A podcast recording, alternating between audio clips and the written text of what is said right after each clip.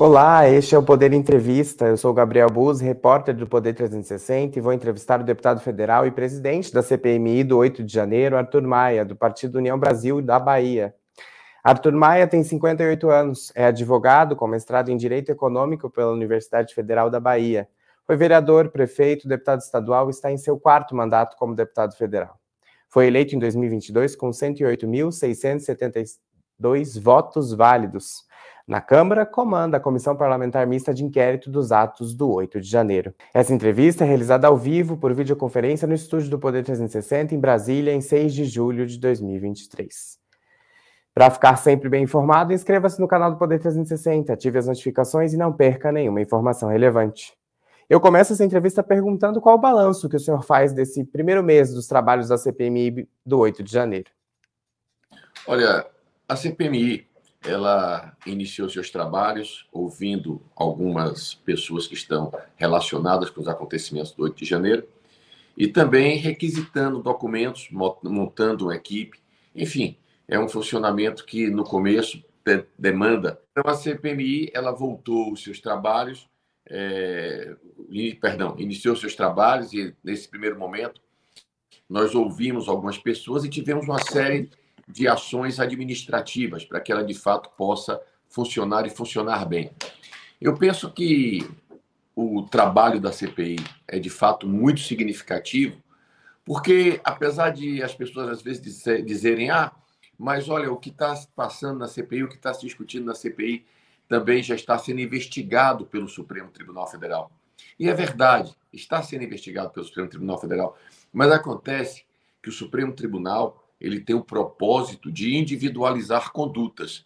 O Supremo Tribunal Federal, que está ah, julgando pessoas envolvidas com atos de depredação, atos de terrorismo, porque colocaram bombas lá no, no aeroporto, etc., ao final do seu trabalho, vai estabelecer uma pena, como já tem feito, para essas pessoas. Agora, a CPMI ela faz um outro tipo de trabalho, uma investigação, que tem como propósito dar uma resposta ao Brasil para dizer se teve ou se não teve, de fato, uma tentativa de golpe de Estado no dia 8 de janeiro.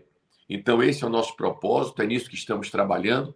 E, apesar de que na semana que vem se inicia o recesso, nós já estaremos também na semana que vem ouvindo mais uma das pessoas que foram convocadas para depor, no caso, o tenente-coronel Mauro Cid, ex-ajudante de ordem da presidência da República.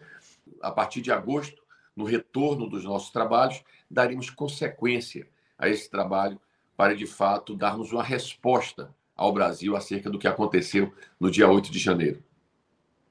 Presidente, o senhor falou do depoimento do Mauro Cid, que é ex-ajudante de ordens do ex-presidente Jair Bolsonaro. Qual a sua expectativa para esse depoimento? Olha, eu acho que há uma, uma expectativa de que ele responda é, sobre aquilo que está colocado no, no celular dele, da conversa que aconteceu entre ele e o general Lawande a respeito de um eventual, de uma eventual é, cobrança por parte do Lawande de que fosse fosse feito um golpe de Estado né, que fosse feita uma intervenção do Exército. Uma, uma, uma, a, a, conversa ela denota uma, uma, uma, uma solicitação para que o presidente da República de então, o ex-presidente Jair Bolsonaro, tome alguma atitude no sentido de não permitir que, que as coisas, a, a transmissão do cargo transcorra na, na ordem democrática como previsto na Constituição. Então, Sim. é uma, é, uma, é uma cobrança, é uma, é uma discussão difícil de se explicar e eu espero que, de fato, a gente possa ter uma resposta definitiva no dia da, da, do depoimento do Mauro Cid na terça-feira que vem. O senhor tem enfrentado discussões acaloradas na comissão. Qual é o equilíbrio necessário em uma CPI como a do 8 de janeiro, que conta com uma disputa de integrantes aguerridos, tanto como oposição quanto governistas? É, uma, é, uma, é um clima muito tenso, até porque existem duas narrativas e duas narrativas antagônicas. Eu, infelizmente, tenho que reconhecer que no Brasil a gente está vivendo uma quadra da história onde os argumentos têm pouca validade. As pessoas se convencem das, das, das coisas que colocam na cabeça, por mais absurdas que possam parecer, aquilo passa a ser uma verdade. E é justamente por isso que a CPMI tem que buscar identificar dados, identificar é, fatos que de fato aconteceram, para que possamos é, dar uma resposta. Agora, quanto à ordem da CPI, ela tem sido mantida. Nós temos tido é, discussões acaloradas, é verdade, mas temos mantido a ordem, o respeito, o cumprimento do regimento interno. De fato, que as coisas estão caminhando. Estabelecemos um cronograma, portanto, nesse primeiro momento, estão sendo ouvidas aquelas pessoas que têm relação com o, o, o que aconteceu antes do dia 8 de janeiro, porque, obviamente, que o 8 de janeiro não é só o dia 8 de janeiro, várias coisas se passaram antes do 8 de janeiro que tem relacionamento com o 8 de janeiro estão relacionadas diretamente, como é o caso do sujeito que colocou a bomba, é, da invasão da Polícia Federal, é, dos acampamentos que existiam nas portas dos quartéis, não só aqui em Brasília, mas em outros lugares do Brasil. Depois nós vamos fazer também uma investigação sobre o que aconteceu do, no dia 8 de janeiro, né? Perdão, presidente, seu áudio cortou. Depois vamos estabelecer vamos, vamos nos debruçar num debate sobre o que de fato aconteceu no dia 8 de janeiro, né? Uhum. estabelecer uma cronologia daquele dia, da, da, da, como as coisas se passaram, e em seguida nós vamos também ter a oportunidade de ouvir ah, pessoas relacionadas com pós 8 de janeiro, pessoas que foram presas, como aconteceram essas prisões, etc. Tudo isso está no bojo da CPMI, portanto é muito importante que a gente faça esse trabalho. Presidente, eu sei que o seu tempo é curto, eu tenho umas duas últimas perguntas. O senhor já teve que enfrentar ao menos duas ocasiões que levaram ao tema prisão na CPMI. Nas duas, o senhor optou por não dar voz de prisão. Um objetivo seu como presidente é evitar qualquer prisão? Quais seriam os limites que teriam que ser ultrapassados para que o senhor prenda alguém? Olha, eu penso que é, assim, eu, não, eu não reconheço dois momentos. Eu acho que teve, de fato, um questionamento muito grande da, do depoimento do Lawande. É, ele respondendo as perguntas que dizem respeito à, à conversa que consta dele com o e que está naquele diálogo, que a, denota, a conotação que estava naquele diálogo não. Presidente, o seu, a sua imagem cortou para gente? Uma tentativa é, de, de tentar é, pedir que o presidente Bolsonaro interferisse, fizesse um pronunciamento à nação com o propósito de acalmar os ânimos. É, obviamente que aquilo parece uma, uma, uma, uma explicação um tanto esdrúxula.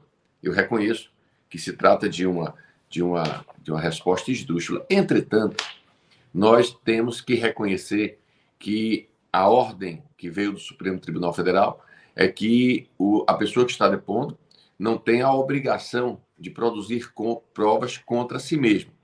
Uhum. Se ele responde é, no sentido de reconhecer que aquela, aquela fala é, o incrimina, ele de fato estaria depondo contra si mesmo. Portanto, eu entendo que não era não, é, é, era uma interpretação é, diferenciada, é, essa de dar uma voz de prisão, reconhecendo que aquilo era uma, uma, uma, uma mentira, até porque era uma interpretação daquilo que ele estava falando. Mentira seria uma prova material, tipo, olha, o cara disse que não estava na Praça dos Três Poderes no dia 8 de janeiro e de repente aparece uma fotografia dele lá naquele dia. Aí sim, aí é uma mentira. A interpretação do que o sujeito falou fica no campo do subjetivismo. E, portanto, nós preferimos é, concluir o pronunciamento, até porque a prisão de alguém de, não vai contribuir para que a gente, de fato, conclua os nossos trabalhos. Presidente, minha última pergunta é sobre os congressistas investigados por possível incentivo aos atos extremistas que compõem a CPMI. Isso já foi alvo de discussão, mas na semana passada a senadora Soraya Tronic pediu novamente que seja retirado o deputado federal André Fernandes da comissão, ele que também é investigado. Como que o senhor pretende tratar desse tema? Para o senhor, isso já é um, um, tema vencido e não deve voltar a falar disso. Eu não tenho como tratar desse tema. Eu não indico membros para a CPI, eu não formalizo a, a, a, a criação da CPMI. A única pessoa. Como é que acontece a presença de algum parlamentar na CPMI? O, o, as vagas da CPMI são distribuídas entre os partidos, 16 membros titulares e 16 suplentes na Câmara, 16 membros titulares e 16 membros é, suplentes no Senado. Essa distribuição ela se faz de acordo com a proporcionalidade do número de parlamentares de cada partido. Então, cada partido tem direito a indicar os seus parlamentares. Indicam não para mim, indicam para o presidente do Congresso Nacional, Rodrigo Pacheco. O presidente Rodrigo Pacheco, recebendo esses nomes, ele cria a CPMI com os nomes que foram apresentados pelos partidos políticos. Portanto, é uma pergunta que eu não tenho como responder, porque isso não diz absolutamente respeito à minha, à minha, à minha condição de presidente. Eu tenho que tocar os trabalhos com os deputados que foram colocados na CPMI pelos líderes através de um ato oficial do presidente do Congresso Nacional. Presidente, chega ao final essa edição do Poder Entrevista. Em nome do Jornal Digital Poder 360, eu agradeço a sua participação e a sua explicação aqui sobre os trabalhos da CPMI. Eu que agradeço a oportunidade, um prazer. Parabéns ao Poder 360 pela cobertura que tem feito desses nossos trabalhos e até uma próxima oportunidade com fé em Deus. É, agradeço também a todos os web espectadores que assistiram a este programa. Esta entrevista foi realizada ao vivo por videoconferência no estúdio do Poder 360 em Brasília, em 6 de julho de 2023. Para ficar sempre bem informado, inscreva-se no canal do Poder 360, ative as notificações e não perca nenhuma informação relevante. Muito obrigado e até a próxima.